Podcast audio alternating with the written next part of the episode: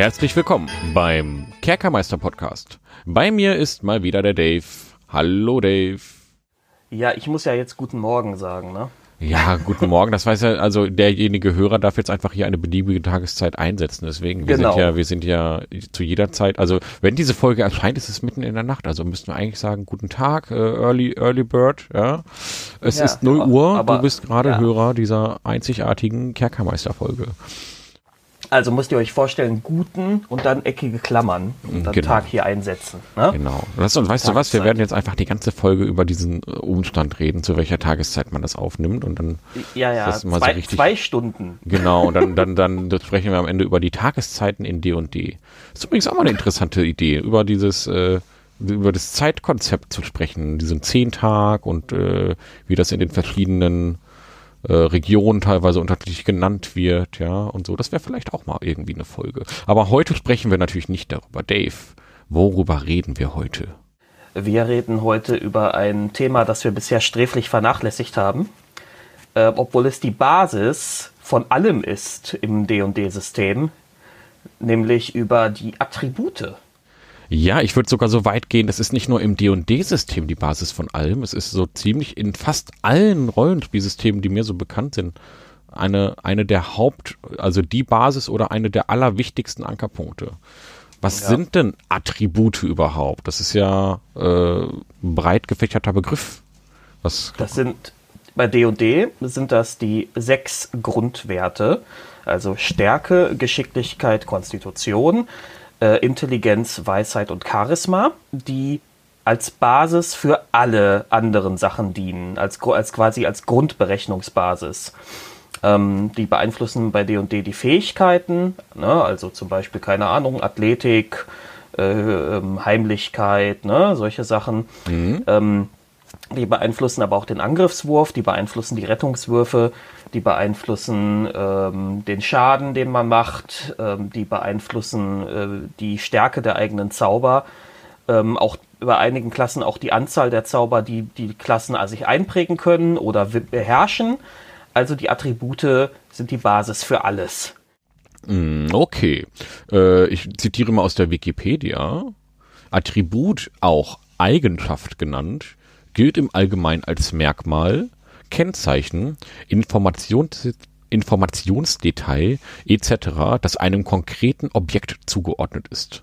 Dabei wird unterschieden zwischen der Bedeutung und der konkreten Ausprägung des Attributs. Also das ist dann in der umgangssprachlichen Art und Weise die, die Definition eines Attributs. Das war überaus umgangssprachlich. Das jetzt, war ja. sehr umgangssprachlich. So, so redet äh, Bernd, der Bandarbeiter, von Attributen, wie du das immer Ja, so ja. schön sagst. Ähm, ja, aber in, im Rollenspiel beziehen sich die Attribute halt auf diese sechs Grundwerte. Und da haben wir halt im Prinzip diese Einteilung in die Physis, physischen Grundwerte, das heißt die körperlichen Attribute Stärke, Geschick und Konstitution. Und diese geistigen oder psychischen Grundwerte Intelligenz, Weisheit und Charisma Fragezeichen.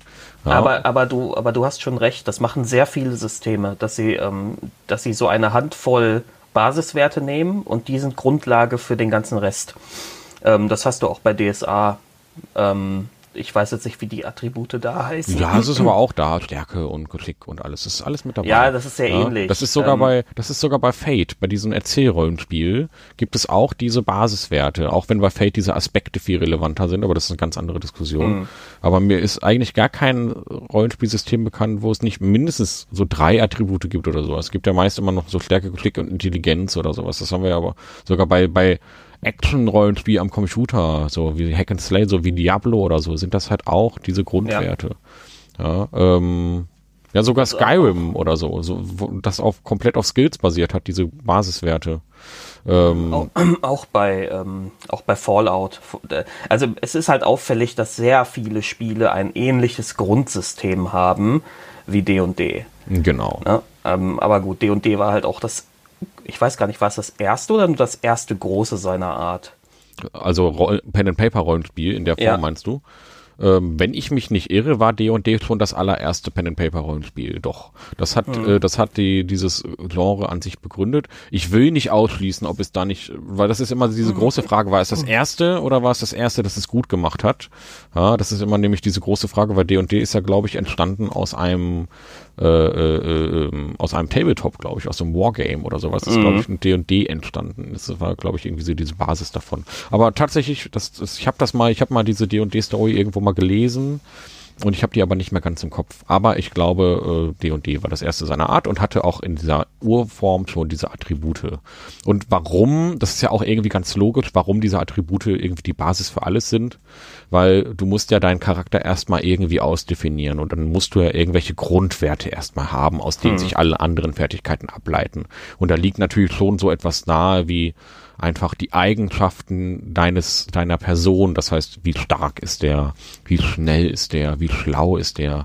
Ja, und aus diesen Basiswerten kann man dann halt andere Werte ableiten.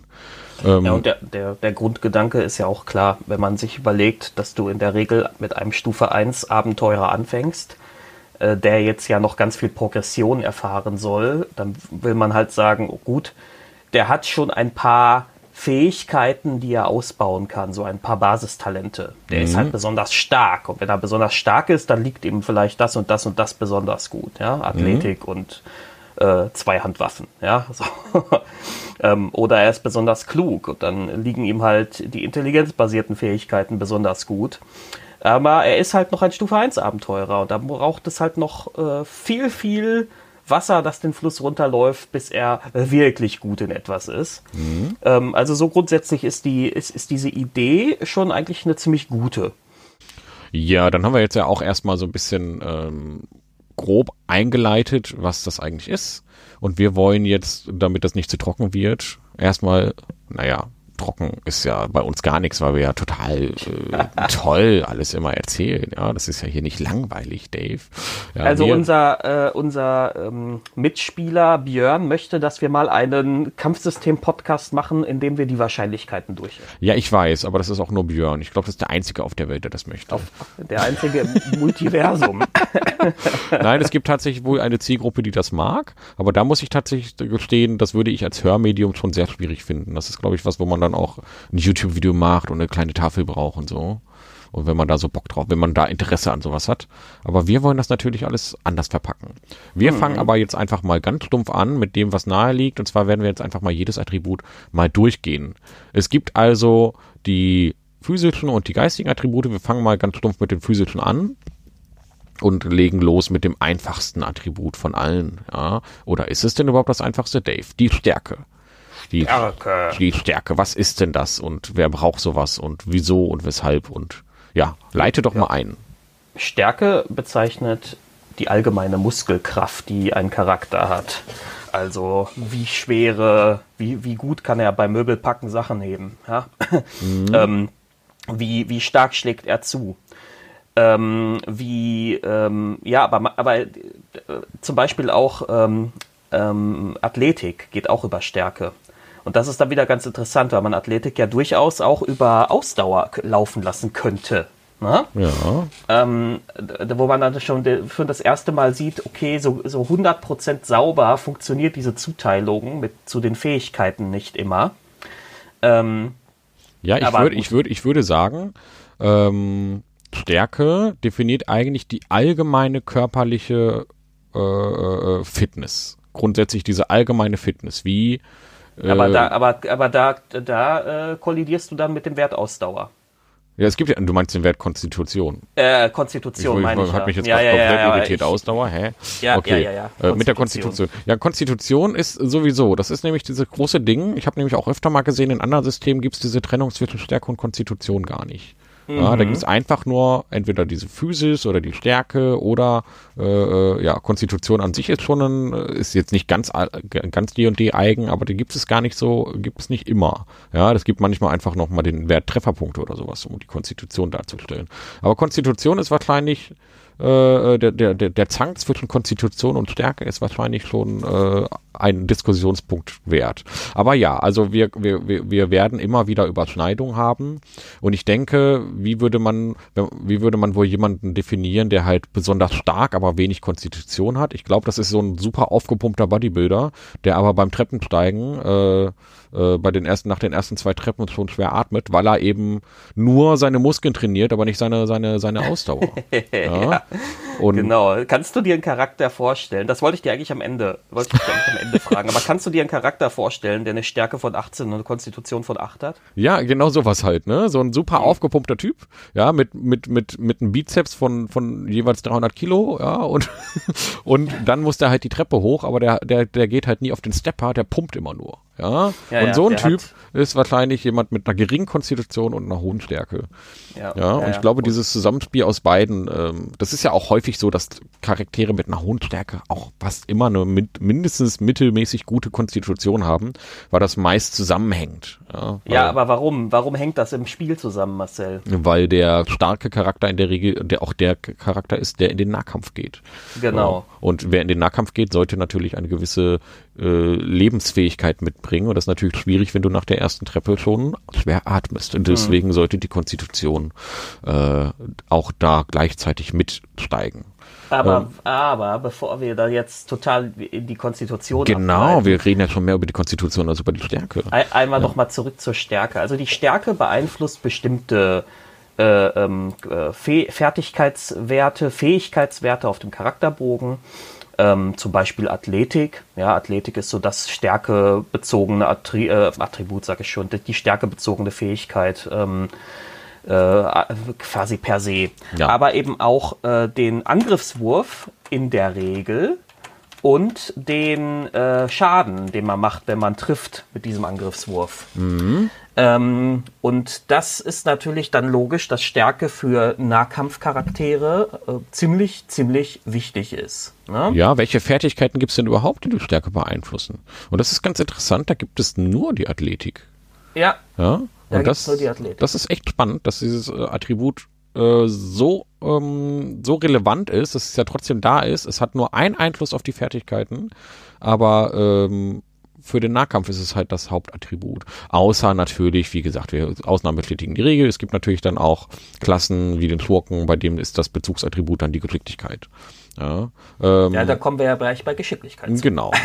Nein, genau, genau. Aber wir haben jetzt hier die, die Stärke und das ist halt das Nahkampfattribut. Das ist äh, relevant für den äh, Angriffswurf und für den Schadenswurf. Und da muss ich ja schon direkt zanken, weil ehrlich gesagt finde ich, der Angriffswurf ist für mich rein logisch gesehen auch für einen Schwertkämpfer sollte der immer auf Geschicklichkeit basieren. Ja, Weil ja, reine, ja. reine grobe Stärke hat ja nichts damit zu tun, ob ich jetzt gut, gut treffe. Außer ich, ne, ist sowieso, es ist ein Zwischenspiel. Aber wenn ich jetzt einen super schweren Zwei in der oder, oder einen dicken, schweren Hammer in der Hand habe, dann treffe ich natürlich generell nicht, wenn ich zu, wenn ich zu schwach bin. Ja, weil ich mhm. muss den ja erstmal anheben können. So, deswegen muss ein Zusammenspiel aus Geschicklichkeit und Stärke da sein. Aber ähm, ja, das ist natürlich auch wieder, das ist so ein Hin und Her, ne? Das hängt ja, natürlich auch mit der äh, Wucht des äh, Aufschlags ja. zusammen und so. Da wird man dann zu simulationistisch, ne? Das ist halt das Problem. Ja, das, wie gesagt, also das ist äh, diese, diese Überschneidungen oder fehlenden Überschneidungen, die hat man häufiger. Genau. Und das ist äh, da, da können wir vielleicht am Ende noch mal ein bisschen drüber sprechen. Genau, genau. Ja, so. ja, aber, aber, aber, grob zusammengefasst, die Stärke ist die allgemeine körperliche Fitness. Ja. Unabhängig jetzt von der Konstitution, also wie stark ist man einfach, wie wie äh, schafft man es, Thors Hammer hochzuheben oder eben nicht. Ja, Dafür ähm, musst du auserwählt sein. ja, oder so, ja, genau, auserwählt sein oder sowas, ja. Ähm, aber wie stark ist man halt einfach? Das ist ganz stumpf, wirklich die grobe körperliche Kraft. Mhm. Und dann können wir ja direkt weiterspringen jetzt mal zur Konstitution. Die haben wir ja schon gestreift, Dave. Die Konstitution, ja. Ähm, nee, eigentlich ist der zweite auf dem Sheet die Geschicklichkeit. Aber wenn du möchtest, können wir auch den. Ja, ich würde gerne zur Konstitution gehen. jetzt springen, ja. weil wir die schon gestreift haben und weil die so schön mit der Stärke kollidiert. Deswegen würde ja. ich die gerne direkt mit reinnehmen. Ja, Genau. So. Also die so. Konstitution, soll ich, soll ich das beschreiben oder willst du das beschreiben? Du kannst es gerne beschreiben. Ja, ich übernehme das mal. Ja. So, also ähm, die Konstitution beschreibt die allgemeine körperliche, ja, die, das, das, das körperliche Befinden. Ne? Du hast es ja schon mit Ausdauer be, ähm, beschrieben. Genau. Ja, umschrieben. Also man könnte wohl von Ausdauer reden und im Spiel ist es regeltechnisch eigentlich immer nur die Trefferpunkte. Ja, es ist, die Konstitution hat einen Einfluss auf die Trefferpunkte. Wie viele Lebenspunkte hat man dann? Und da kann man eine ewig lange Diskussion über das Konzept von Trefferpunkten führen. Das lassen wir jetzt. Das ist vielleicht sogar mal eine eigene Folge. Ja, aber im Prinzip definiert die Konstitution halt deine Ausdauer. Hast du eine hohe Konstitution, äh, dann kannst du halt ganz viele Treppen steigen ja, Ja. und kommst ganz gut klar. Ja, aber es gibt witzigerweise keine einzige Fähigkeit, die auf Konstitution geht. Genau. Konstitution ist wirklich nur der Einfluss auf diese Trefferpunkte. Also Ähm, natürlich kann. Es gibt noch den Rettungswurf, ne? Ja, der Rettungswurf, also den, den haben sie ja inzwischen so gemacht, dass jedes Attribut einen eigenen Rettungswurf hat. Mhm. Das war ja früher auch nicht so. Da gab es drei Rettungswurftypen, die nur auf drei Attribute gingen. Reflex ging zum Beispiel auf Geschwindig äh, Geschicklichkeit. Ja. Ähm, Ich würde- Fähigkeit ging auf Konstitution und den dritten habe ich vergessen, ehrlich gesagt. Ja, es gab noch den Willensrettungswurf auf äh, Weisheit. Ach, genau, der ging Genau. auf Weisheit, glaube Genau. ich, oder Intelligenz. Ich Aber ich, ich würde jetzt so rein vom Gefühl her sagen, ist der Konstitutionsrettungswurf einer der häufigsten, die man würfeln muss. Also äh, jetzt bei unseren Runden bisher muss man sehr häufig auf Mhm. Ja, und- Konstitution und. Geschicklichkeit, Und Geschicklichkeit, beiden, genau. Das sind so die ja. beiden häufigsten äh, Rettungswürfe. Es ist halt so, die, die, dass du relativ oft auf, keine Ahnung, man trifft auf eine Falle, ähm, äh, der man entweder ausweichen oder die man einfach nur wegstecken kann, ja. Genau. Oder so, ne, oder keine Ahnung, der Giftpfeil, der einen trifft, da kann man dann auf Konstitution würfeln lassen und so. Ich würde, ich würde total ketzerisch sagen, das Attribut Konstitution, das kann man sich knicken. Ich würde, ich würde sagen, man kann Stärke und Konstitution in einen Wert zusammenfassen als allgemeine Ach körperliche. so, mein, so als Theorie jetzt. Ja, jetzt theoretisch, mhm. ne? Also jetzt nicht, nicht also so Homebrew-mäßig, das würde ich jetzt auch nicht machen. Aber wenn man jetzt so ein D&D 6 entwickelt und man sagt, man, man will das entschlacken, dann könnte man einfach sagen, äh, fuck off Konstitution, wir machen jetzt hier äh, Physis oder so und nehmen einfach das Attribut Konstitution raus und dann kannst du halt einfach Trefferpunkte verteilen, jede, jeden Aufstieg. Ja? Würfelst einfach auf deine Trefferpunkte und hast irgendwie äh, so ein, ja, keine Ahnung. Also du knickst Ja, dir also das Konstitution. so- Weil das so Konstitutionsding hat ja wirklich nur einen Einfluss auf die Trefferpunkte. Sonst ja nicht. Es erhöht einfach, je nachdem, wie hoch deine Konstitution ist. Beim Stufenaufstieg hast du halt einen Modifikator von plus zwei auf deine Trefferpunkte. Und ich finde, das ist ein so geringer Einfluss, dass du dafür ein gesamtes Attribut aufwendest. Ja, das finde ich schon ein bisschen krass. Also Es gibt eine, eine besondere Sache noch bei Konstitution. Und zwar ist der Rettungswurf, den man in der Regel macht, wenn man, ähm, wenn man bei, bei einem Zauber die Konzentration aufrechterhalten will, ein Konstitutionsrettungswurf. Das heißt, gerade zaubernde Klassen haben den relativ oft, müssen den relativ oft anwenden. ja, das könnte man ja auch irgendwie entschlacken. Oder das kann man über eine Fertigkeit Nee, nee, ich, ich, so. bin da, ich, also ich finde die Theorie kann man, über die Theorie kann man auf jeden Fall reden, aber das, ist- das ist halt doch das, das neben den Trefferpunkten der einzige Sonderstatus rein nach den Regeln. Ja, gut. Dass man Mhm. jetzt Konstitution natürlich anwenden kann in Situationen, wo nichts anderes passt, keine Ahnung, zum Beispiel ein Charakter muss sehr tief tauchen. Ja, so Luft anhalten, ja, welche Fähigkeit bildet das ab? Eigentlich keine so richtig. Mhm. Ja, äh, mach, ja, mal, mach mal über Konsti. Ja?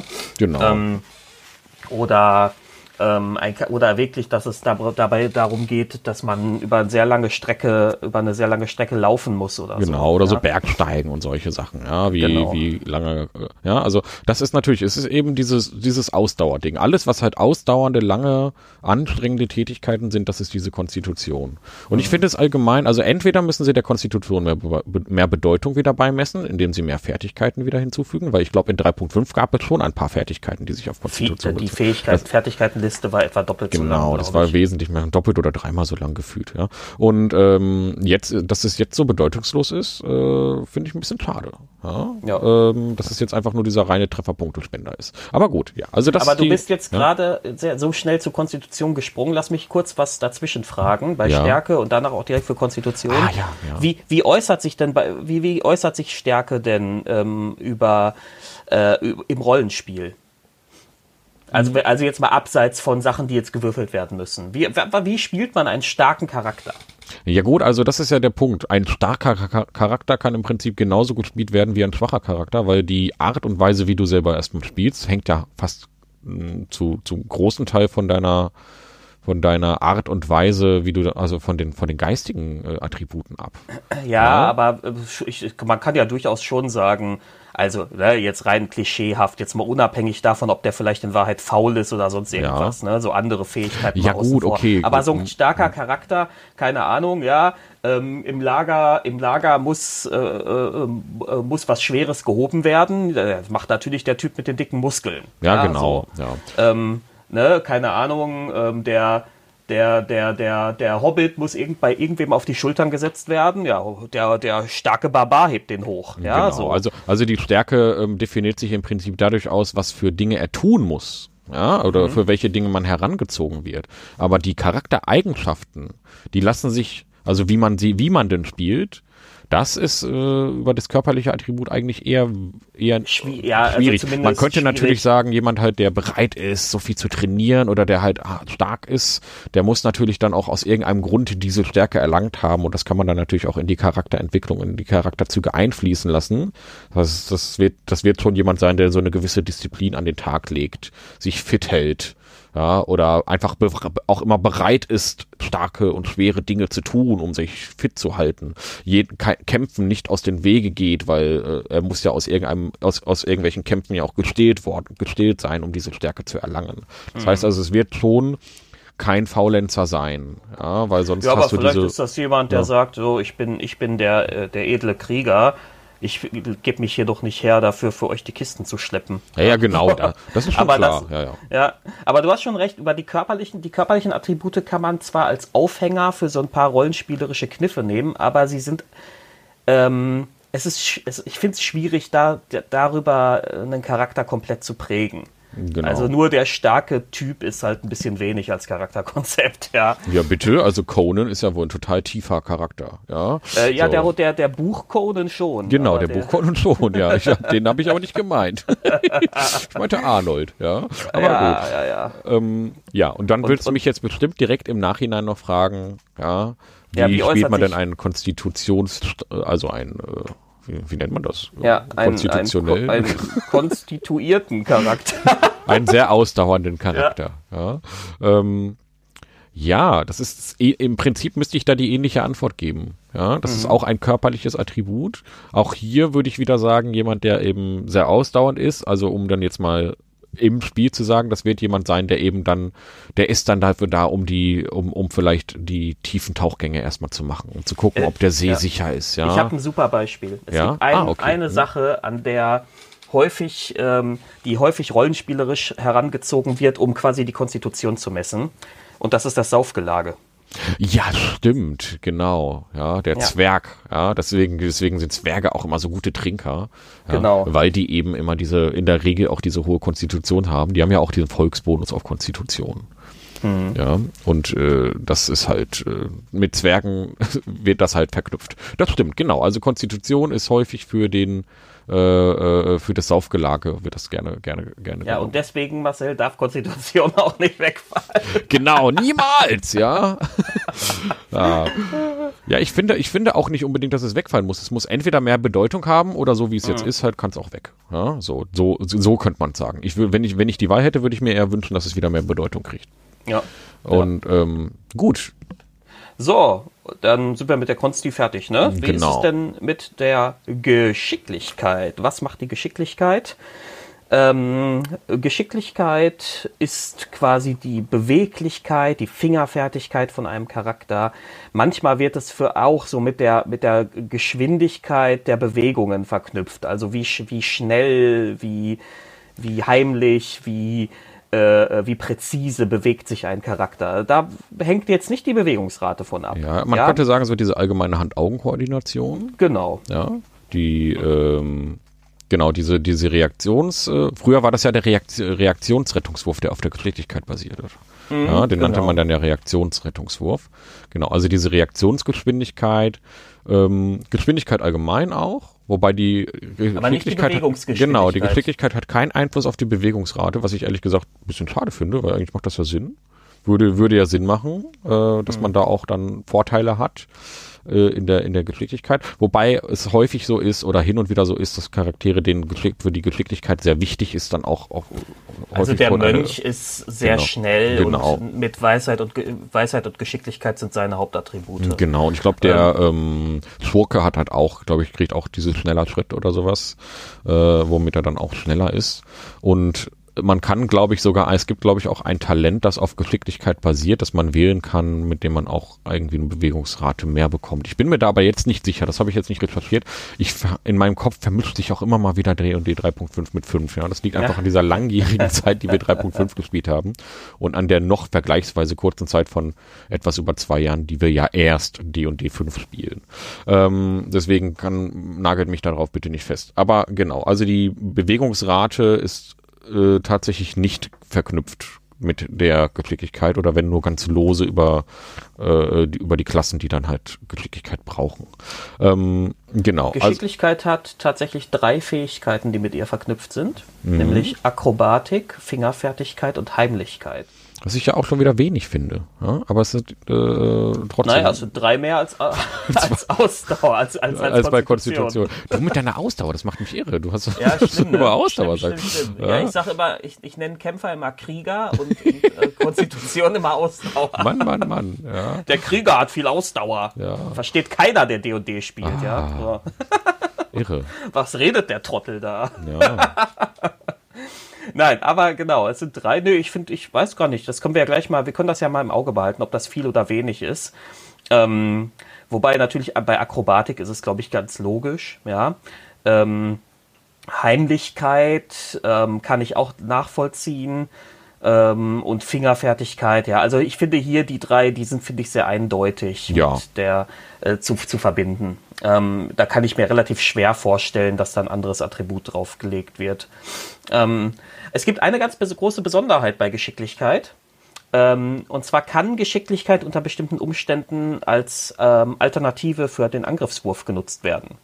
Also grundsätzlich müssen wir erstmal sagen, Fernkampfangriffe sind eh immer mit Geschicklichkeit. Also genau. der Bogenschütze berechnet seinen Angriffswurf mit Geschicklichkeit statt Stärke. Genau, den Angriffswurf, aber ich glaube, der Schadenswurf ist, äh, ist gibt es das überhaupt noch? Es gab damals diesen Komposit, Komposit-Langbogen. Der dann Stärke hatte. Der dann Stärke auf den Schadenswurf ja. gebracht hat. Ist das immer noch so? Ich glaube, das hat sie, haben sie abgeschafft. Ne? Nee, das haben sie abgeschafft. Ja. Die haben das alles vereinfacht. Da mhm. kriegst einfach dann auch den, den, die Geschicklichkeit mit drauf auf den Schaden, ja, wenn okay. ich mich nicht irre. Ähm, so, ähm, und also das ist bei, bei ähm, äh, Fernwaffen sowieso schon so, aber mhm. es gibt halt auch Nahkampfwaffen, die einige wenige Nahkampfwaffen, die den Geschicklichkeitsmodifikator nutzbar machen können für den Angriffs- und Schadenswurf. Und das sind die sogenannten Finesse-Waffen. Was sind denn Finesse-Waffen, Marcel? Finesse-Waffen sind Waffen, die eben sich auf Geschicklichkeit statt auf Stärke beziehen, das hast du ja schon gesagt.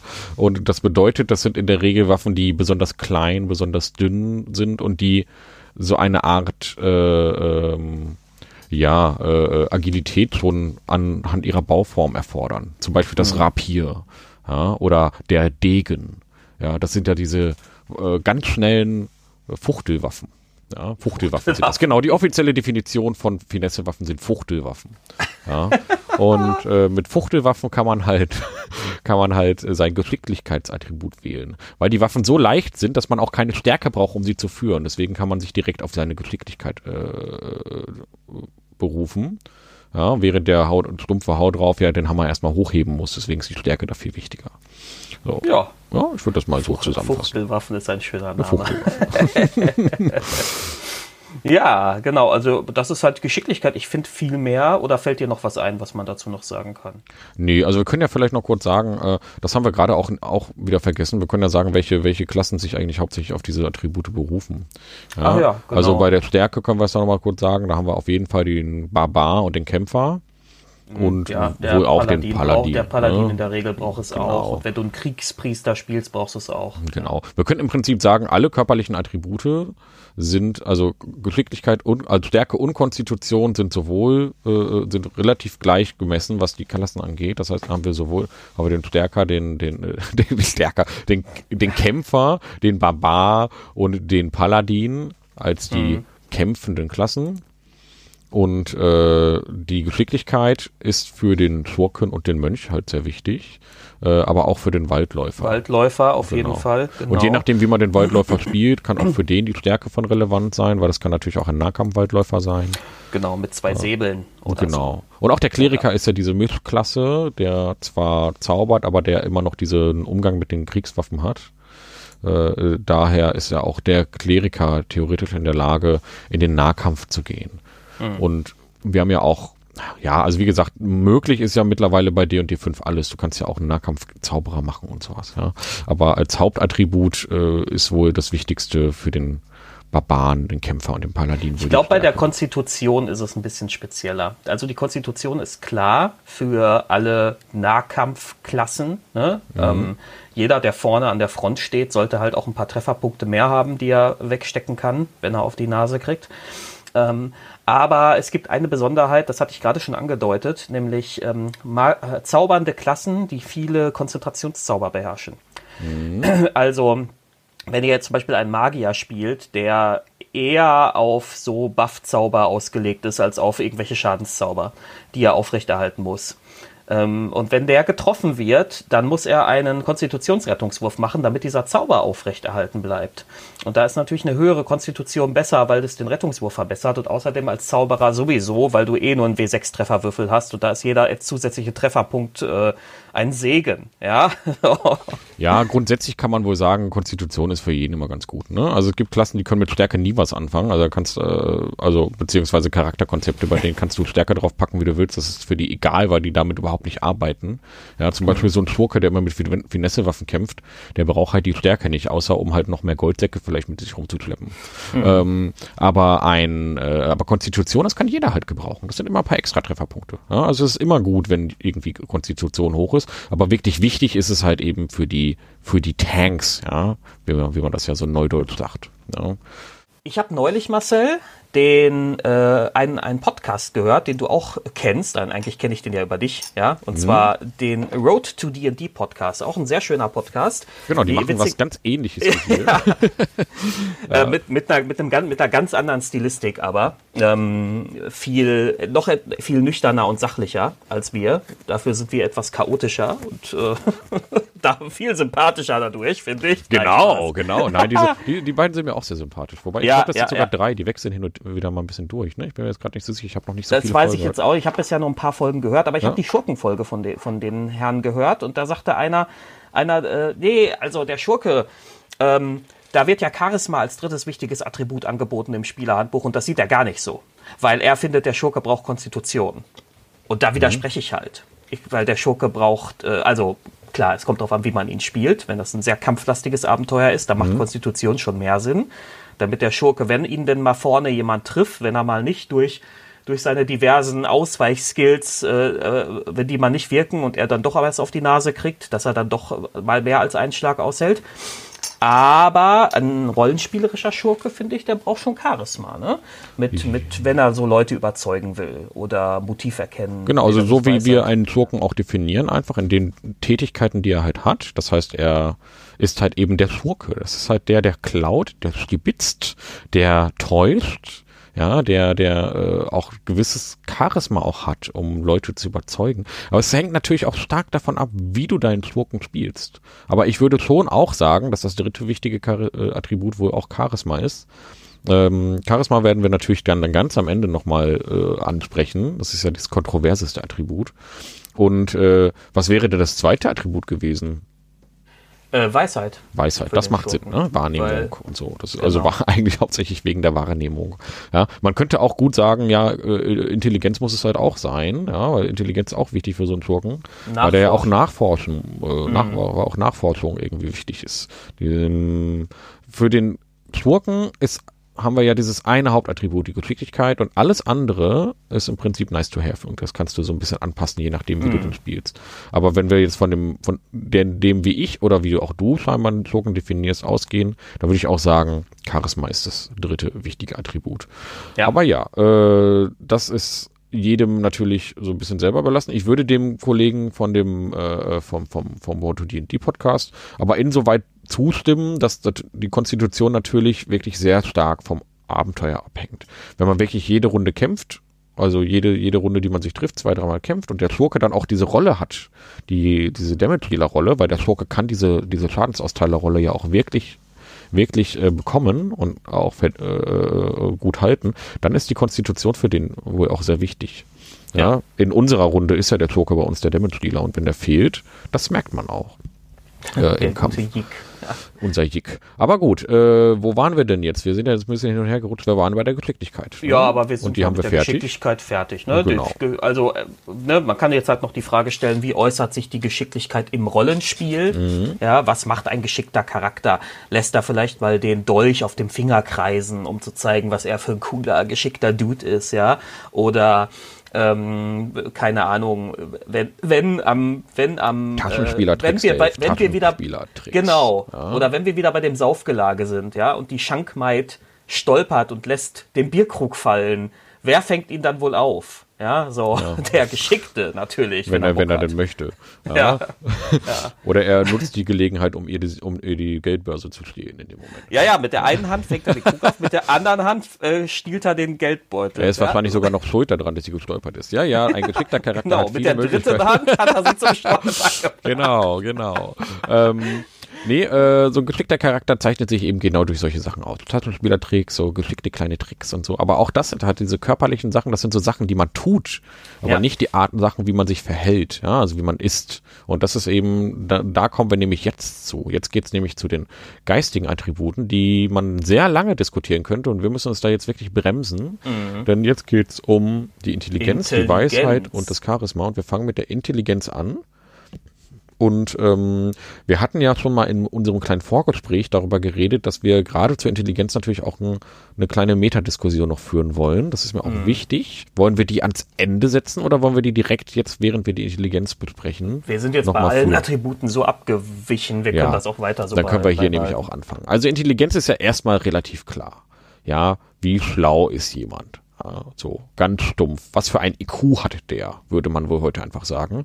Und je höher der IQ ist, desto höher ist wohl auch der Intelligenzwert. Würdest du mir da einfach mal stumpf zustimmen, Dave? Oder ist das Wenn, zu ja, einfach? wenn Intelligenz die einfache analytische Fähigkeit meint, Mhm. ne, also sowas auch wie, wie, wie Orientierung, räumliche Wahrnehmung, ähm, ne, ähm, Mathematische. Fähigkeit. Ja. Ähm, analytische Fähigkeiten halt. Mhm. Ja, dann ja. Ne? Heutzutage teilt die Psychologie das ja in Intelligenz und äh, den e also den IQ, den Intelligenzquotienten und den EQ, den äh, das Emotionalen, ist so äh, emotionale Intelligenz, Empathie, also ja. Empathie, wie gut kann man sich in andere hineinversetzen ähm, und die müssen nicht wirklich korrelieren. Also es können Leute mit einem sehr hohen EQ einen vergleichsweise niedrigen IQ haben. Ich würde sogar ganz stumpf behaupten, der EQ ist viel eher mit der Weisheit verknüpft als die Intelligenz. Das, den Gedanken hatte ich beim, als ich das gerade sagte, auch. Ja. Jetzt hast du es mir vorweggenommen. Haha, ja, ich, ich bin halt intelligenter, ja. Deswegen Ja, ist mir dieser Gedanke schneller gekommen als dir.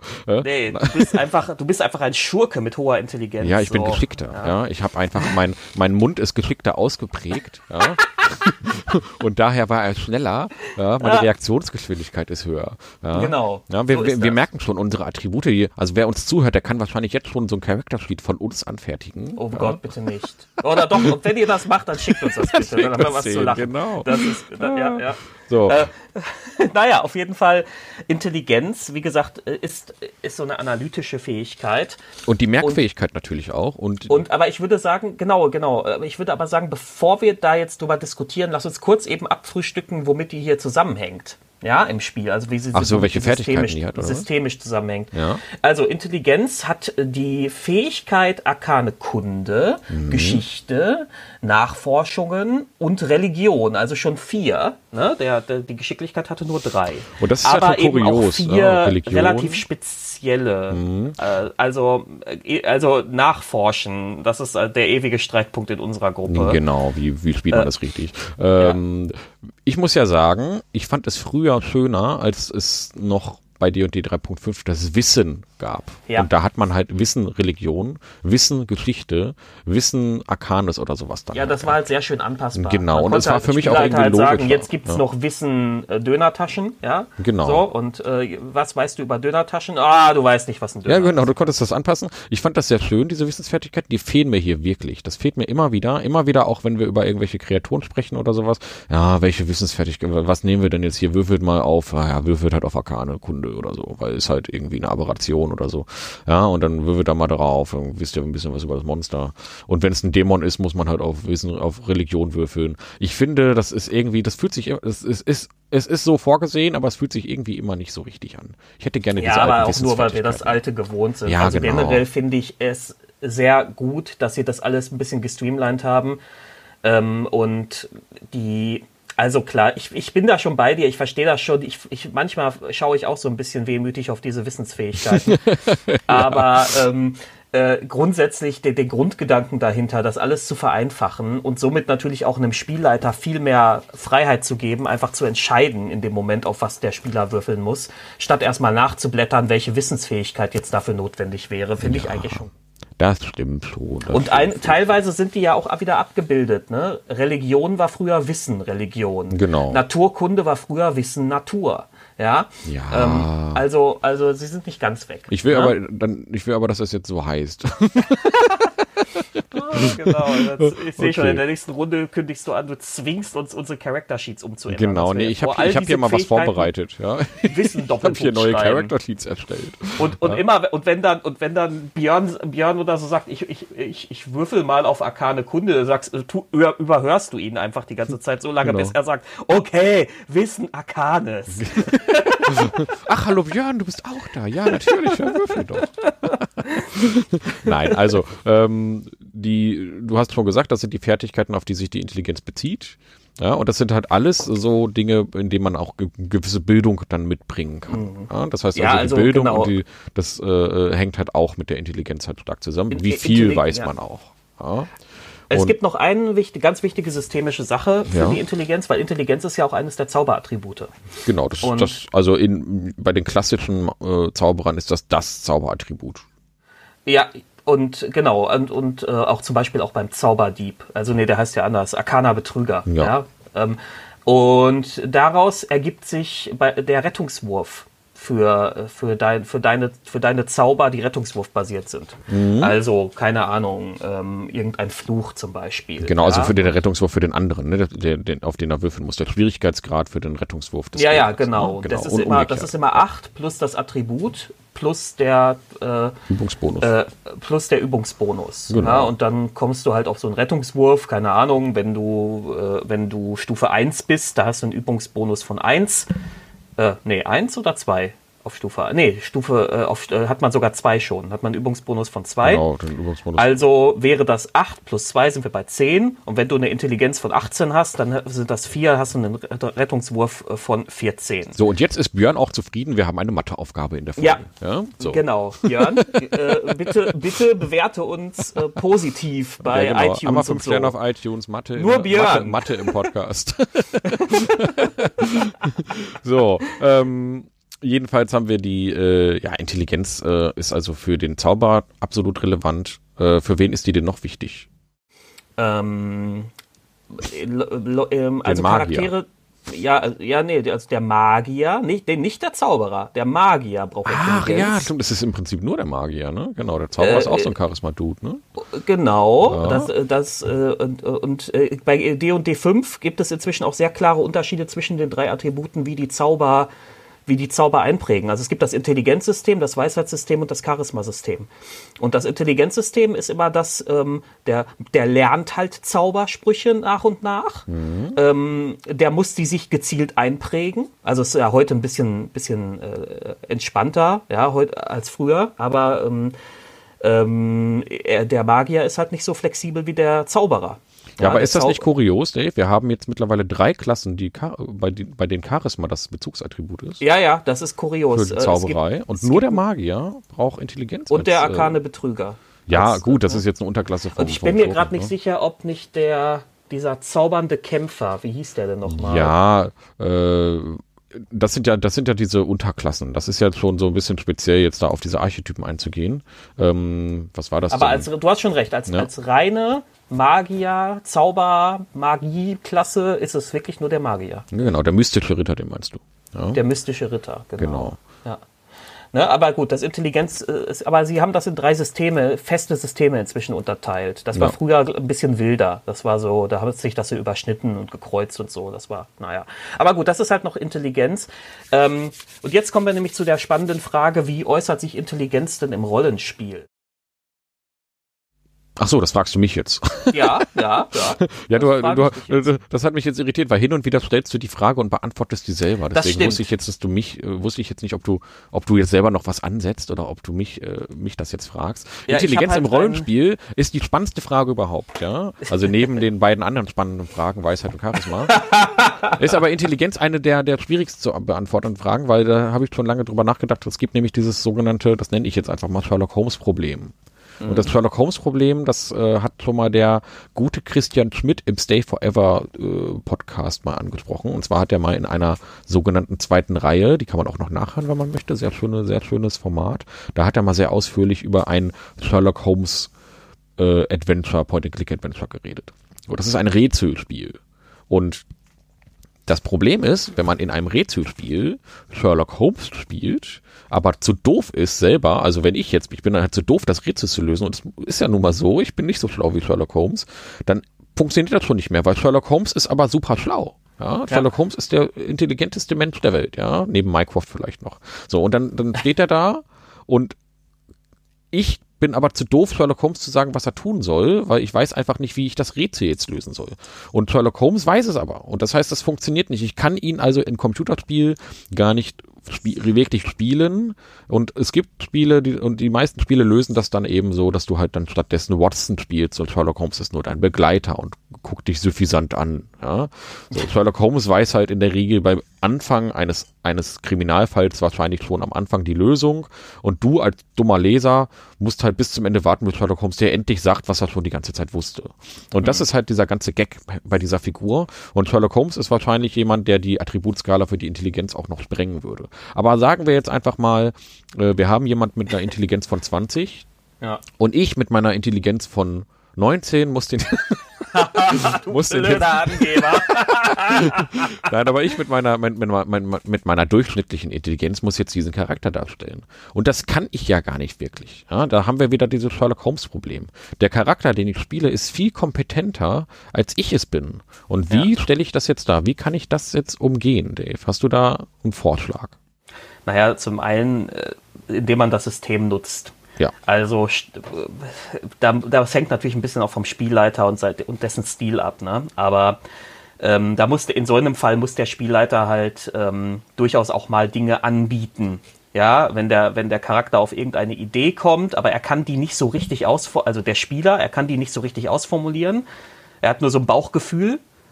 Dann sagt der Spielleiter vielleicht, ja, dann würfel doch mal auf Nachforschen. Mhm. Ja, und dann so, ah ja, gut, hier des Rätsels Lösung ist, ihr müsst, keine Ahnung, den Pendel im Uhrzeigersinn viermal schwingen, schwingen oder so. Ja, genau. keine Ahnung. Ja. Ähm, oder man baut als Spielleiter, das, das erfordert aber jetzt auch wieder gutes Rollenspiel der anderen Charaktere, als Spielleiter Herausforderungen, die auf dem ohne dass ich das jetzt abwertend meine, das klingt mhm. jetzt vielleicht ein bisschen so, aber die auf dem geistigen Niveau der Spieler äh, sich einpendelt. Ähm, zum Beispiel ein Rätsel, wo, wo der Spielleiter weiß, das können meine Spieler lösen. Ohne dass sie da jetzt 30 Minuten. Genau, ohne dass sie da jetzt ne? genau. vier Stunden lang das ist machbar. her. Also es gibt wohl Gruppen, die haben auch daran Spaß. Ja, genau. Alles gut, aber wir gehören nicht dazu. Ähm, ähm, und äh, ähm, da, da glaube ich aber, ist, wichtig, ist, ist es wichtig, dass es glaub, glaubhaftes Rollenspiel dann gibt, ähm, der Charaktere, die jetzt, eine, keine Ahnung, eine Intelligenz von neun oder zehn haben dass der sich, dass sich der, der Kämpfer, mein, mein Kämpfer Ralmweg zum Beispiel hat eine Intelligenz von neun, dass der nicht der Erste in der Reihe ist, wenn es um ein, das Lösen eines Rätsels geht. Genau, der hält sich auch immer ja? vornehm raus. Also ich weiß, Dave weiß jetzt in dem Moment wahrscheinlich schon, was man jetzt schlauerweise als nächstes macht, aber Reimewig sagt das halt nie. Reimewig, ja? Reimewig weiß es halt nicht. Woher? Genau. Er, und, er hat, und wir er hatten das, keinen Bezug zu sowas. Genau, und wir hatten das früher in unseren 3.5 Runden ganz häufig so, dass wir ganz häufig Metadiskussionen mit der ganzen Gruppe hatten, dass dann alle so darüber diskutiert haben, was man so als nächstes macht. Ähm, aber der Charakter selber, aber, aber wir machen das mittlerweile gar nicht mehr, sondern eigentlich werfen wir nur Ideen ein, die unser Charakter auch haben könnte. Aber das wirft natürlich das Problem ein, dass jemand natürlich eine Idee nicht einwerfen kann, die er nicht haben kann, weil, obwohl sein Charakter das ja schon haben könnte. Und da muss dann der Spielleiter einschreiten. Zum Beispiel hatten wir gestern, genau gestern in unserer kleinen Runde, ihr seid auf Minauros, einem giftigen, einer der, der, der dritten Hölle, einer giftigen Höllen, Höllenebene und es regnet die ganze Zeit einen ätzenden, ölige, öligen Regen. Ja, so, und der wird nach und nach eure Rüstung korrodieren lassen und so weiter. Und äh, ihr seid mit so einem schwebenden Holzboot unterwegs, ja, um dann nicht in diesen Sumpf zu versinken. Das Problem ist aber, dass dieser Regen euer schwebendes Holzboot halt dabei, äh, dass, der, dass der Regen gerade dabei ist, euer schwebendes Holzboot zu zersetzen. Ja, es schlägt leck und es wird untergehen. Genau, es wird untergehen. So. Im Himmel. so, und darum habt ihr also gesagt, okay, wir äh, stellen unser Boot jetzt unter und gehen zu Fuß. Und wir werden uns jetzt, und das ist jetzt der Punkt, wir haben nämlich keinen Charakter, der eine Intelligenz in diesem höheren Segment hat. Ja? Unsere Zauberwirker sind beides Charisma-Zauberwirker. Ja, und die mmh, anderen, die dabei waren. Der, der, der Bade, der Hexenmeister, der Hexer, nee, der Hexen, Moment. Der Hexenmeister. Der, Hexenmeister. der Bade und der Hexenmeister, Charisma und wir haben natürlich mit unserem Druiden einen Weisheitszauber. Genau, genau. Und dann haben wir Reimewick. und dann haben wir Reimewick, genau. ja. Und Jek war nicht dabei. Jek war nicht dabei, so. Und, ähm, Jek ist noch ein bisschen dümmer als Reimewick, nur, nur zur Ehrenrettung. Jedenfalls ähm, bin ich da dann als Spielleiter nicht eingeschritten, als ihr dann eine tolle Idee hattet. Ihr hattet nämlich die Idee, diese ähm, Blätter, die, da waren nämlich so, so, so, so Pflanzen mit großen Blättern, die da wuchsen. Und die haben dem, diesen Säureregen wohl ganz gut widerstanden. Und dann habt ihr euch halt aus diesen, aus diesen Blättern einen Regenschirm gebaut, um dann besser spazieren zu können. So, und ich habe, wenn ich jetzt nett gewesen wäre, hätte ich jetzt gesagt, nee, Moment, hier, guck mal, dann Charakterintelligenz 20, mach mal bitte einen Wurf, ja, mit Vorteil. Und dann hätte ich gesagt, okay, wenn er den geschafft hätte, warum legt ihr euch das Boot nicht einfach aus mit diesen säureresistenten Blättern? Ja, so. Das habt ihr natürlich dann in dem Moment nicht gemacht. Auf die Idee seid ihr dann halt als Spieler tatsächlich nicht gekommen, aber äh, ihr hattet halt auch keinen Charakter, der diese Intelligenz passt, hatte. Genau, es passte ja? eben auch zu dem Es passte dann auch. Ja. ja? So. Mhm. Und wenn aber jedem, jedem ein Charakter mit so einer Intelligenz da gewesen wäre, wäre es jetzt meine Aufgabe als Spielleiter gewesen, ihm diese diese Idee vielleicht noch anzubieten, ja, weil jetzt er schlau genug ist, darüber, das zu kombinieren. Ja? Darüber finde ich zu einem ganz interessanten, ähm, zu einer ganz interessanten Diskussions, äh, zu einem Diskussionsansatzpunkt. Ja. ähm, und zwar fällt mir jetzt gerade ein, Ralmewig, ja, ist ja nicht besonders intelligent, aber Ralmewig beherrscht ja verschiedenes Handwerk. Mhm. Und Handwerker sind jetzt, mit einem Handwerker kannst du in der Regel, ohne dass ich Handwerker jetzt herabsetzen möchte, bitte nicht falsch verstehen, aber mit einem Handwerker kannst du in der Regel jetzt auch nicht über Quantenmechanik diskutieren. Ja, so. Außer es ist ein, aber, außer er braucht einen Hydroschraubenschlüssel. außer er ist Chief Außer er ist Chief O'Brien, ja. genau. aber, aber, mit einem, aber, mit einem, einem Handwerker wird dir genau erklären müssen, mit welcher, wie geschickt, wie ökonomisch geschickt quasi du deine Handgriffe setzen musst, um irgendwas zu machen. Und der wird auch Lösungsansätze für Probleme finden, bei, bei denen jemand wie ich, der, der jetzt nicht ganz doof ist, sag ich mal, äh, also vom Intelligenzaspekt her, äh, auf die jemand wie ich nie kommt. Ja, genau, das nennt man genau dann wohl Bauernschleue, Dave. Ja, das nee, ist das, das, nee, der Begriff ist mir zu, zu abwertend. Da ist ja, eine, ich weiß, dass der abwertend da, ist, aber, der, ist aber, so aber jeder, weiß, jeder weiß, was man darunter versteht. Ja, diese praktische Intelligenz. So eine praktische Intelligenz. Die, genau. die Leute, die, die, die Leute wie ich, die immer erst, die alles vierfach verkomplizieren im aber Geist. Dave, Dave, das, haben, basiert ja? das basiert ja auf Erfahrung, auf Weisheit. Nee, ja. aber pass auf, um jetzt mal zu unserem konkreten. Nee, nee, ich weiß, du willst es zur Weisheit überleiten. Nee, nee, aber nee, aber ich finde, das basiert tatsächlich auch darauf. Ich finde. Ja, genau. Finde, äh, so, theoretisch, ja. jetzt pass auf, jetzt, wenn ich jetzt als Spieler drauf gekommen wäre, mhm. Ralmewig hätte drauf kommen können. Ja, weil er ja auch seine Segelerfahrung hat und sowas. Handwerks, dann, ne? genau. genau. mit seinem Handwerkshintergrund, aber Ralmewig ist halt nicht drauf gekommen, weil Ralmewig war völlig, ist sowieso schon wieder völlig fertig mit der Welt. Ja. Weil Ralmewig, das, um, damit die Spieler da draußen, die Hörer da draußen das mal wissen, Ralmewig ist nämlich ein, äh, ein sehr, sehr bodenständiger Typ der in seinem Leben bisher nur mal gegen Banditen oder Goblins gekämpft hat. Genau. Und jetzt ist er mit dieser Gruppe unterwegs und da trifft man Externare und, und Geister und ist auf irgendwelchen fremden Ebenen. Und Ralmewig ist immer nur am Verzweifeln. Also ich will wieder nach Hause. Ja, also. ja Ralmewig hat es nicht so leicht, das stimmt schon. Ja, ähm, und er hat seine Stiefel gestern verloren. Ja, ach, ja. ach ja, der arme Mann. Ähm, naja, gut, aber ne, äh, das wird, man kann das durchaus mit so einer praktischen Intelligenz begründen, auch wenn jemand jetzt äh, der, der, der Charakter jetzt eine Intelligenz von neun oder so hat. Ne? Das mhm. lässt sich also immer auch über andere Hebel Das begründen. stimmt schon, das ist schon möglich. Also dann, wenn, wenn man es, und das ist halt auch der Punkt, wenn man halt auf so eine Idee kommt, dann muss man das halt mit seinem Charakterkonzept dem Spielleiter dann meiner Meinung nach kurz begründen. Warum ja, und, ist der denn jetzt auf diese Idee Spieler gekommen? Ja? haben da selber so ein Gefühl genau, für. da findet man passt. immer irgendwie einen Weg, dass man das so mit seinem Charakter verknüpfen kann. Ja, aber trotzdem, ne, also wenn ich jetzt privat total viel Ahnung von, von Segelschiffen habe, wie Björn zum Beispiel, der aus irgendeinem Grund immer alles weiß über Schiffe, ja. und ich als Spielleiter aber überhaupt nicht, aber trotzdem muss ich dann, äh, äh wenn dann, wenn dann sein Charakter halt gerade voll Ahnung hat davon, äh, äh das, äh, was jetzt das Bug und das Heck ist und so weiter und so fort, ähm, dann erwarte ich natürlich schon, dass mir der, der, der Charakter, den er spielt, das ist so ein, so ein Zauber, so ein Hexenmeister, der in einem Magierturm aufgewachsen ist oder sowas, ja, weiß ich jetzt gar nicht genau. Aber warum hat der denn Ahnung von, von, von Schiffsfahrt? Und dann kann er natürlich ganz einfach für sich erklären, ja, ich äh, war halt auch mal zwei Wochen auf See mit mit Horst. Ja, und dann, äh, dann reicht mir das auch. So, und äh, das muss man dann aber, finde ich, schon irgendwie nochmal so ein bisschen erwarten, dass er so grob erklärt, warum er denn jetzt Ahnung davon hat. Aber ja. gut, ähm, wir reizen das Intelligenzding jetzt schon doch ein bisschen sehr aus. Wenn also um, um kurz, das, ja. genau, also kurz zusammenfassen, zusammenzufassen, der Intelligenz sticht es besonders stark hervor. Es wird bei Weisheit und Charisma ist das ähnlich. Ähm, Intellig Intelligenz deckt muss sich nicht unbedingt schneiden mit, äh, mit der realen Intelligenz. Und man muss halt Methoden und Mechaniken finden im Spiel, um das irgendwie zu simulieren. Mhm. Ja. Ähm, ne, Stärke zum Beispiel ist einfach. Du, äh, auch, äh, auch der Typ, der am Spieltisch mit den dünnen Ärmchen sitzt, also ich zum Beispiel, äh, der kann einen Charakter mit Stärke 19 spielen. Das ist, das ist jetzt nicht ganz so schwierig, weil Stärke ist als definierendes Charakterattribut nicht ganz so. Ähm, also klar kann natürlich Stärke auch jemanden definieren, ne? Äh, Muskeln muss man ja auch definieren, ne? Ne? Nein, aber, aber es ist nicht ganz so intensiv. Aber Intelligenz ähm, kann man schwieriger simulieren, besonders wenn man eben ne, das Sherlock Holmes Problem selber nicht genau. äh, die Intelligenz von 19 hat, sondern vielleicht nur 15. Ja? In Anführungszeichen nur. 15 ist auch schon verdammt hoch. Genau, also so. wir, wir, können davon ausgehen, dass der durchschnittliche Bürger einfach eine Intelligenz von 10 hat. Ja. So, aber wollen wir dann mal zur Weisheit spielen? Genau, die Weisheit ist auch so ein Ding, mit dem ich mich sehr lange sehr schwer getan habe, wie ich das, äh, wie man das eigentlich definiert. Und das liegt, glaube ich, daran, dass ich, als ich das erste Mal mit Weisheit konfrontiert war, noch nicht besonders weise war. Ja. Ich glaube, so. ja, das, ist, das ist, klingt komisch, ist aber so. Genau. Ja, also wir waren, wir waren so 19, 16, 17 und so und dann haben wir halt D&D äh, gespielt und dann sollte man jetzt plötzlich einen weisen Charakter spielen. Und wie stellt man den da, wenn man selber noch gar keine wirkliche Lebensweisheit hat?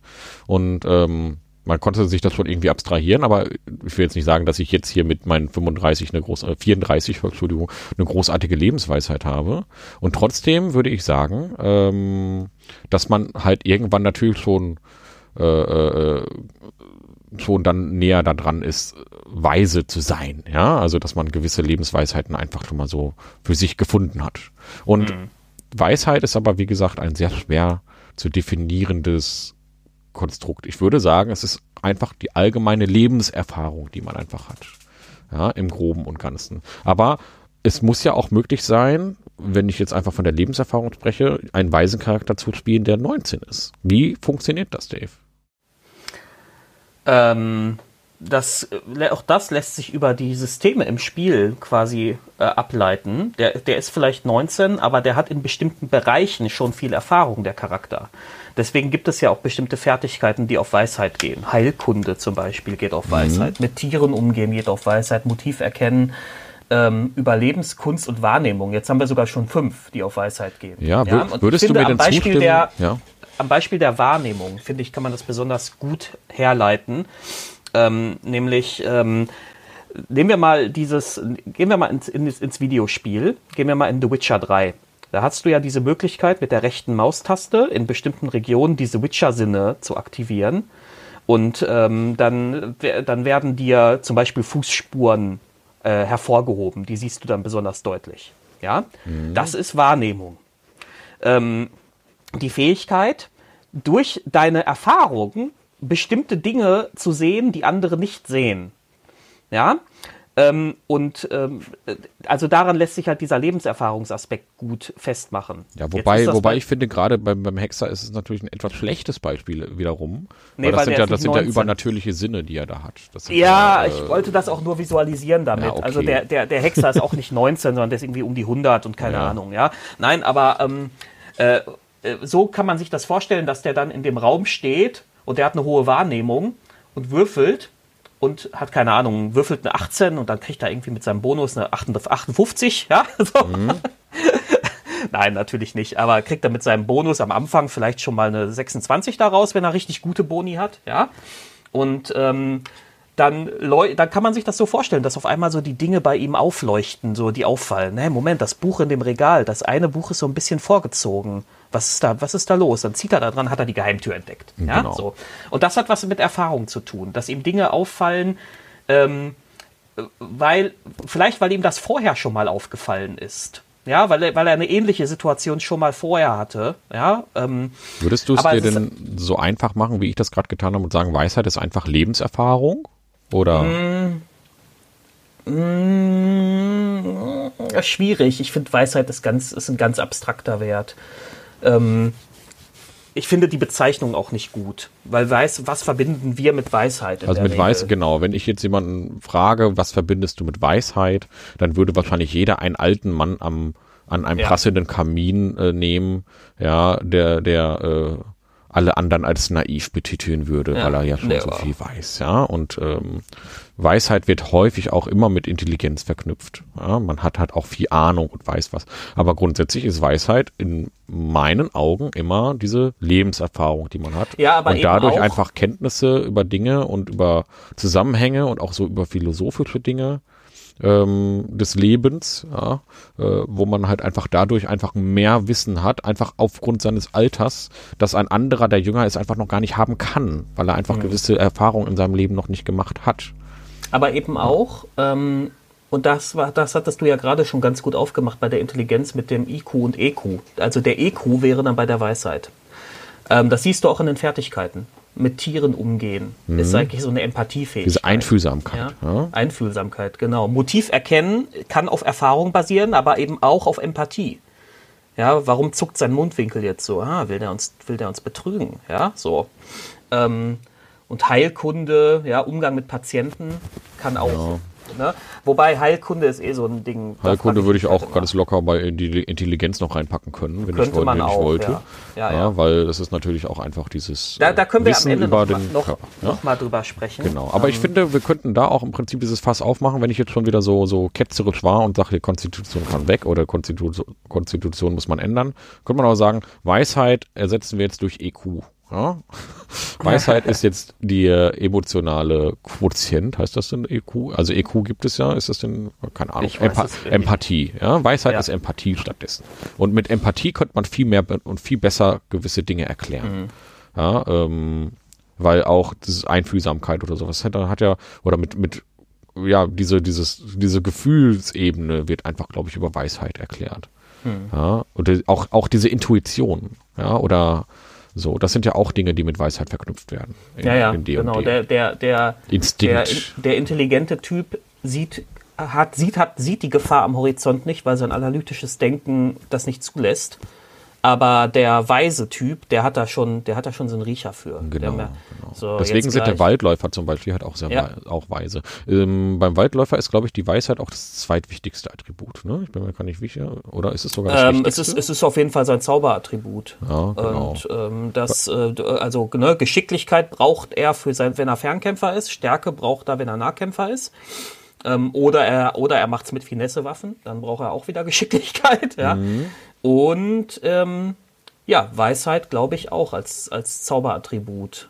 Ja. Genau. Also das höchste, also empfohlen wird beim, beim Waldläufer das höchste auf Geschicklichkeit und das zweite auf die Weisheit zu packen. Und dann äh, für den, das, äh, die Klasse, für den der die Weisheit am wichtigsten ist, ist halt der Kleriker. Denn der ähm, braucht das, um göttliche Magie zu wirken. Genau, und Weisheit ist dann dieses Ding, dass sich dann, keine Ahnung, der Waldläufer geht im Wald voran und dann hebt er auf einmal den Arm und bedeutet den Mitspielern, den, den, den, anderen, den anderen Charakteren stehen zu bleiben. Und alle bleiben stehen und was ist da, hey, was ist los? Psst, sei leise! Ein Hinterhalt! Und wenn du den Waldläufer jetzt fragen würdest, wie ihm das aufgefallen ist, könnte er dir das nicht erklären. Er hat ja. so ein Gefühl dafür entwickelt. Ja, so, so ein, ähm, irgendwo hat er einen umgeknickten Zweig gesehen und vielleicht mal ein, ein, ein Atemgeräusch gehört, das nicht hier reingehört oder so. Aber so richtig kann er das nicht erklären. Er weiß nur, hier stimmt was nicht. Ja, so. ja ich, ich muss ja sagen, ich finde, mit der Weisheit haben wir ein ganz, ganz großes Problem. Es gibt ein ganz großes Problem bei diesem Attribut. Und zwar, wenn du dir einen Charakter erstellst, dann packst du dann, und du bist ein Kleriker, und dann packst du dein höchstes Attribut auf die Weisheit. So. Und dann nimmst du vielleicht noch ein Volk, das dann auch noch einen Bonus auf Weisheit hast, und da hast du, wenn du, wenn du es richtig geklickt machst, auf der ersten Stufe irgendwie schon eine Weisheit von 19 oder 20. So. Wie viel, wie soll der denn noch weiser werden, wenn er irgendwann 85 Jahre alt ist und, äh, und eine Stufe 20 stimmt. Kleriker ist oder so? Weil das ja. Maximum hat er ja schon auf der Stufe 1 erreicht. Ja, und das funktioniert doch nicht. Ja? Schlimm, ganz so. schlimm, gar keine Progression mehr für den Arm. Genau. Und ja. das ist halt irgendwie ein großes Problem Aber auch bei diesem Erfahrungsding, ja, weil Weisheit eben meiner Meinung nach schon diese Lebenserfahrung darstellt, aber das kann es ja dann auch nicht nur sein. Ja? So. Aber das Problem hast du in ähnlicher Form bei Intelligenz. Ähm, also wir wissen zum Beispiel, dass der IQ der kann zwar ein bisschen steigen im Laufe des Lebens oder sinken, je nachdem, womit man sich beschäftigt, aber äh, soweit ich das weiß, nicht in diesen extremen Ausreißern. Ja. Wenn du jetzt aber mit einem IQ von 15 anfängst und du packst deine äh, bei jeder Attributswertserhöhung noch einen Punkt auf, auf Intelligenz, ähm, dann hast du irgendwann 19 oder 20 und das ist, das ist so eine Range, die einfach ne, eigentlich unrealistisch ist. Ja, die geht ich, eigentlich nicht. Ich glaube ja. einfach, also ich, ich finde bei Intelligenz, das ist etwas, was einfach das ganze Leben so bleiben kann. Man kann gebildeter werden, aber nicht unbedingt intelligenter. Ja, man kann ja. also nachweislich den IQ schon so ein bisschen beeinflussen. so ein bisschen, ne? Genau. Aber, aber nicht in dieser Extrem. Also du kannst nicht mit einem IQ von 90 starten und ähm, weil, du, weil du jetzt viel liest und lernst und so, dann ein, dann ein IQ von 130 entwickeln. Genau. Das geht nicht. Wobei ich aber behaupten würde, die Weisheit, die steigt, das ganze, steigert sich eigentlich das ganze ja, ja, Leben eben. lang. So. Ich wollte, das ist, das ist das gleiche Problem umgekehrt. Genau. Und bei D&D würde, würde, würde man wohl sagen, ja, das haben sie dann mit dem Übungsbonus gelöst. Ja? ja? Und mit den Fertigkeiten, die dann halt besser werden, die sich dann auf dieses Attribut beziehen. Das heißt also, du wirst zwar nicht mehr weiser, aber du wirst halt, du, du, du wirst halt immer besser darin, ja, Dinge die Fähigkeiten, die damit verknüpft ja? sind, werden Genau, stärker, die werden ja. besser. So. Und trotzdem finde ich gerade bei Weisheit funktioniert das eigentlich nicht. Weisheit funktioniert so klassisch nicht, wenn man wirklich die, die Definition von Weisheit nimmt, wie ich sie persönlich auch einfach nehmen würde. Aber gut, da kann man jetzt wieder noch, da könnte man einen ganzen Podcast über Weisheit machen. Also es äh, gibt noch, gibt noch zwei wichtige systemische Sachen für Weisheit. Ne? Auch Weisheit hat diese Geschichte mit dem ähm, mit dem Zauberrettungswurf, der auf die gleiche Weise dadurch berechnet wird wie der bei Intelligenz. Und äh, passive Wahrnehmung gibt es noch. Passive Wahrnehmung geht auf die Fähigkeit Wahrnehmung. Und äh, das ist, die wird immer berechnet mit 10 plus Wahrnehmung. Und Wahrnehmung ist ja eine Weisheitsfähigkeit. Genau. Und die passive Wahrnehmung ist halt eine besondere Fähigkeit, ähm, weil die, also normalerweise. Das ist einfach die allgemeine Auffassungsgabe. Ja, ja, so, so, ja, so wie was nimmt, fällt einem Wie so nimmt er seine Umgebung wahr, wenn er nicht besonders jetzt drauf achtet? Genau, also ein Beispiel aus der Realität. Ich habe mal damals in einem Einzelhandelsgeschäft gearbeitet und habe gerade Druckerpatronen einsortiert in so ein Regal mit Druckerpatronen. Das Regal war ungefähr fünf Meter lang und zehn Meter hoch, ja, um es jetzt etwas zu übertreiben.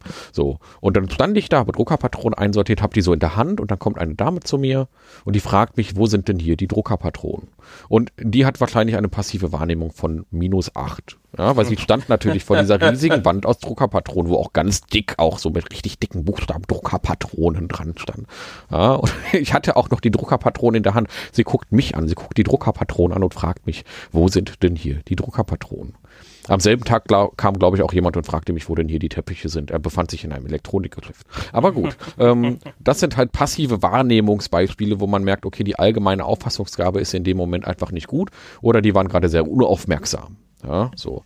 Und ähm, die passive Wahrnehmung ist aber ein, ein ähm, Wert, der einfach permanent bleibt. Den muss der Spielleiter nämlich im Blick haben. Das ist nämlich ein total gemeiner Wert, weil der Spielleiter muss sich die ganze Zeit im Überblick behalten, wie ist denn die passive Wahrnehmung meiner Spieler.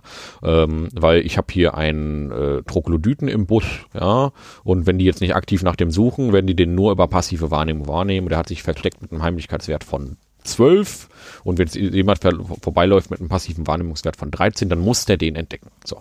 Und das muss mir als Spielleiter, da, da muss ich halt drauf achten. So, und äh, deswegen ist das ein Wert, den die Spieler gar nicht so im Blick haben, weil ähm, der eben passiv ist, wie man ja so schon sagt. Ja, aber ähm, lass uns jetzt springen. Wir haben ja jetzt diese beiden kontroversen Attribute gehabt, Intelligenz ah, jetzt, und jetzt Weisheit. Kommt ein total ja, lass uns doch jetzt mal total entspanntes Attribut besprechen. Charisma, Dave. das haben wir ja bestimmt, das haben wir bestimmt ganz schnell runtergebetet. Ja, ja was ist denn Charisma? Ja, nee, hör, ja, hör doch auf. Hör doch auf. also, Charisma ist ein Wert, der gar nicht funktioniert, haben wir ja, haben wir ja schon mal so festgestellt. Nein, also Charisma ist erstmal, wenn man es jetzt nur rein regeltechnisch nimmt, ist es Bezugsattribut zum Zaubern für den Bahn, den Hexenmeister und den Zauberkundigen. Und ich glaube, damit, damit beenden wir das Ganze jetzt. Ne? Ja, aber wir können ja da tatsächlich erstmal erstmal Genau, nehmen wir erstmal das Einfache. Nehmen wir erstmal das Einfache vorher. Genau. Charisma, darüber kriegen wir ja vielleicht auch einen, einen Hint, in, wie wir das jetzt besprechen müssen. Genau. Also Charisma bezieht sich auf die Werte auftre auf die Fähigkeiten auftreten, einschüchtern, ähm, dip, dip, dip, täuschen. täuschen. und überzeugen. Also vier Fähigkeiten. Mhm. Ähm, und was haben diese Werte alle gemein? Sie, sie haben was mit deiner Wirkung auf andere Menschen zu tun. Genau. Charisma, Charisma meint nämlich genau das. Es geht um, um eine Wirkung auf andere. Ähm, und das ist jetzt halt, das ist halt, als, das ist halt so insofern ein ganz spannender Wert, ein ganz, auch ein ganz witziger Wert, als wir jünger waren ähm, und mit D&D angefangen hatten, da haben wir immer Charisma irgendwie mit der Schönheit assoziiert. Genau. Also, wie schön ist jemand? Das machen wir aus Gag heute manchmal auch noch. Charisma gleich attraktiv. Ja. ja. So. Ähm, ist natürlich nicht zwingend der Fall. Ähm, bei Charisma geht es nur um Ausstrahlung. Ähm, der vernarbte Kommandant einer Armee, der nun wirklich keinen hübschen Anblick bietet, kann total charismatisch sein, wenn er seine Brandrede gegen den Feind hält. Ja, warum man jetzt den Feind niedermachen muss. Ähm, gleichzeitig, wenn man jetzt so allgemein, wenn man jetzt so ein Realbeispiel nehmen würde, äh, Barack Obama gilt, glaube ich, bei vielen als sehr charismatisch. Genau, das ist ja, das ist halt eben das, das ist nämlich, da, da kommen wir nämlich zum Problem. Also erstmal können wir sagen, Charisma ist die allgemeine Ausstrahlung, die man hat. Ja, und die kann in der Regel, hat die Ausstrahlung häufig auch was mit der Attraktivität zu tun. Ja, das heißt, will ich diese Person kennenlernen? So, ja, das ist so ein bisschen, oder will ich mit dieser Person was zu tun haben? Möchte ich mit der mal ein Gespräch führen? Oder hat die einfach generell eine Wirkung auf mich? Oder eine positive Wirkung in der Regel? So, und ein hohes Charisma äh, äh, sorgt dafür, dass jemand ähm, eben diese Ausstrahlung halt schon hat. Ja? Und das ist, wie gesagt, mit dieser Körperlichkeit häufig auch verbunden. Muss aber eben auch nicht. Ja, so. Ich kann auch jemanden total unattraktiv finden und den trotzdem sehr charismatisch finden. Und jetzt haben wir ein ganz großes Problem bei diesem Charisma. Und zwar gibt es Personen, die finde ich zum Beispiel furchtbar unsympathisch und andere aber wieder sympathisch. Das heißt, mhm. das Charisma ist eigentlich etwas, was für den einen so und für den anderen so ankommt. Das heißt, ja. wenn, wenn Heidi Klum zum Beispiel, finde ich persönlich furchtbar unsympathisch und ganz furchtbar. Ich ja. erst. So, ja. Und äh, ja, ich will mich jetzt nicht irgendwie über Stimmen von Leuten lustig machen oder so, aber ich finde die Stimme persönlich sehr anstrengend, ja. Ähm, aber äh, es gibt andere Leute, die sind totale Heidi Klum-Fans, ja. Und für die ist Heidi Klum dann Charisma 48, ja? ja. Und für mich eben nicht, ja. Ich, Christian Lindner ist auch so ein gutes Beispiel. Ja, Christian Lindner ist auch so ein Ding. Also es gibt so, es gibt so kontroverse Figuren in der, in unserer Realität, ja, äh, die ein hohes Charisma bei bestimmten Personen haben. So, und Barack Obama ist jemand, wo wir jetzt sagen können, okay, der ähm, da, sind, da gibt es einen gewissen Konsens darüber, dass das einfach ein charismatischer Mensch für sehr, sehr, sehr viele ja. ist. Also man Ob kann man ihn mag oder nicht, ist, genau. ist hierbei gar nicht so relevant. Also man kann in, den inhaltlich an ganz vielen Stellen kritisieren. Will ich jetzt nicht im Detail darauf eingehen, das sprengt den Rahmen hier. Ähm, aber wenn der eine Rede hält, ist, das nimmt schon mit. Der genau, kann das. Genau. Ja? Und da muss man natürlich einfach grundsätzlich sagen, ähm, der hat wahrscheinlich einen hohen Charisma-Wert, wenn man jetzt einfach mal so von D und D ausgeht. Und trotzdem wird es immer wieder Leute geben, die ihn nicht mögen und dementsprechend ist dann das Charisma bei, für die, sein Charisma bei diesen Leuten eben eher weiter unten. Ja, ja so. jetzt kann man aber auch mal das Ganze so angehen. Ähm, du hast jetzt das Charisma sozusagen mit einer positiven Konnotation verbunden. Also mhm. bin ich, nehme ich eine Person positiv wahr.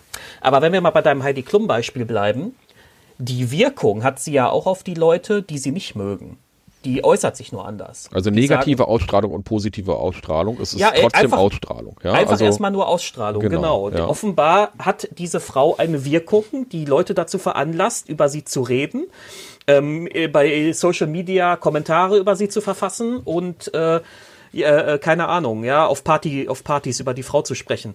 Ähm, das äh, jetzt mal unabhängig davon, ob, der, ob man das, ob man jetzt positiv oder negativ über sie spricht, aber diese Ausstrahlung ist auf jeden Fall da. Gut, das hängt in unserer Gesellschaft auch viel damit zusammen mit medialer Präsenz und so, ne?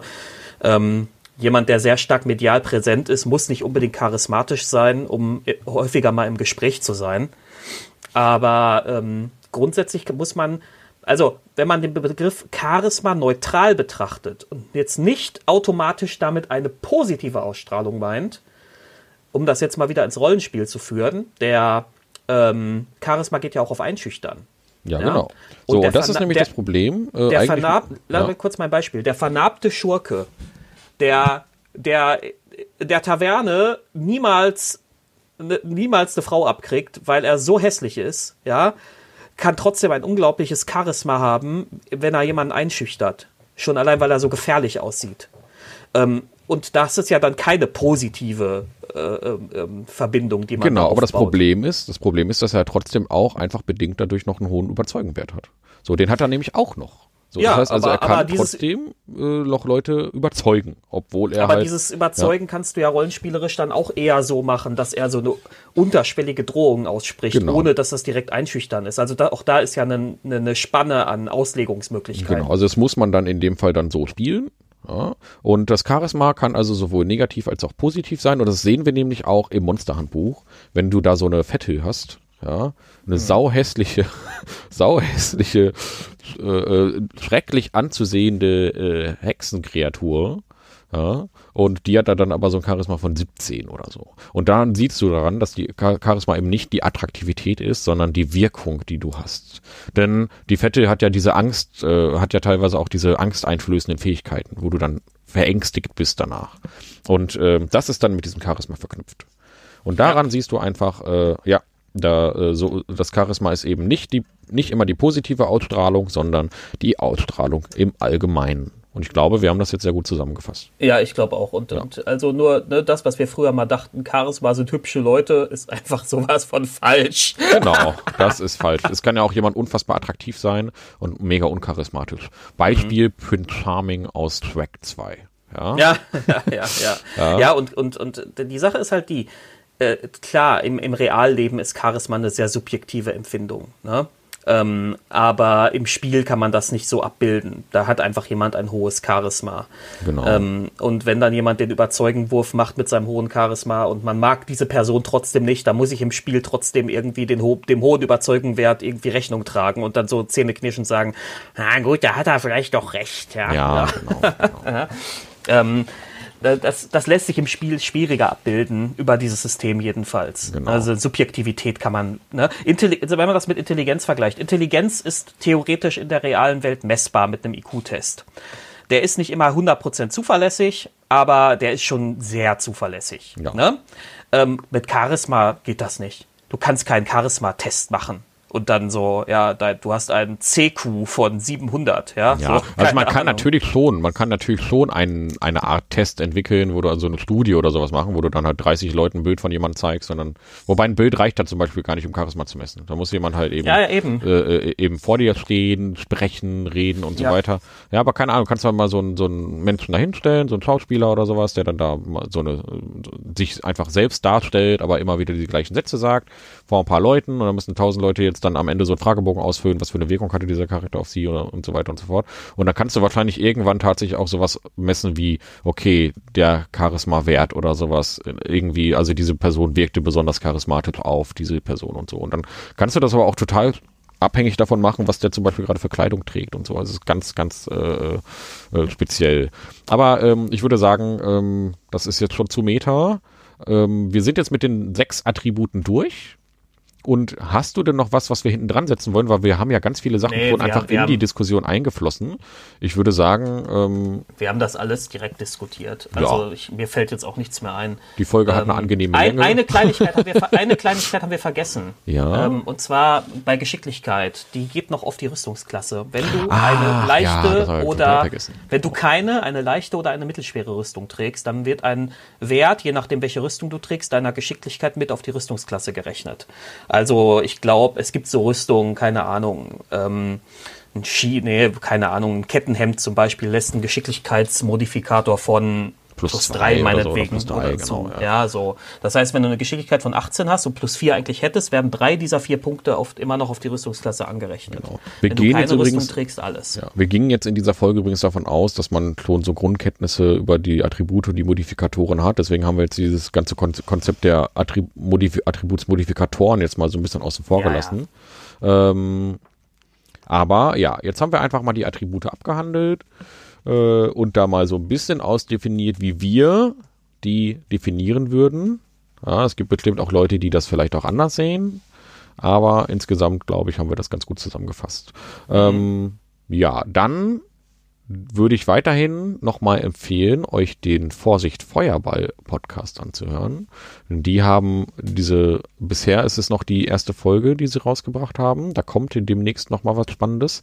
Aber die haben schon eine sehr schöne Folge rausgebracht über die Lore von, ähm, also das wird ein Lore, das ist ein Lore-Podcast und die haben schon eine Folge über, ich glaube, vier oder fünf Welten rausgebracht, die in den vergessenen, die in D&D schon mal bespielbar waren. Also in AD&D und äh, jetzt auch im aktuellen D&D mit Eberron haben sie zum Beispiel auch angesprochen.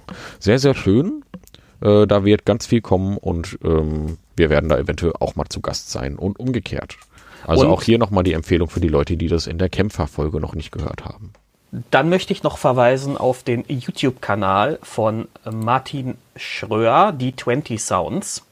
Ähm, der Martin ist nämlich Psychologe und gibt dort ähm, ja aus, aus dem sozusagen aus dem Blickwinkel eines Psychologen Tipps für den Umgang mit bestimmten Situationen am Spieltisch.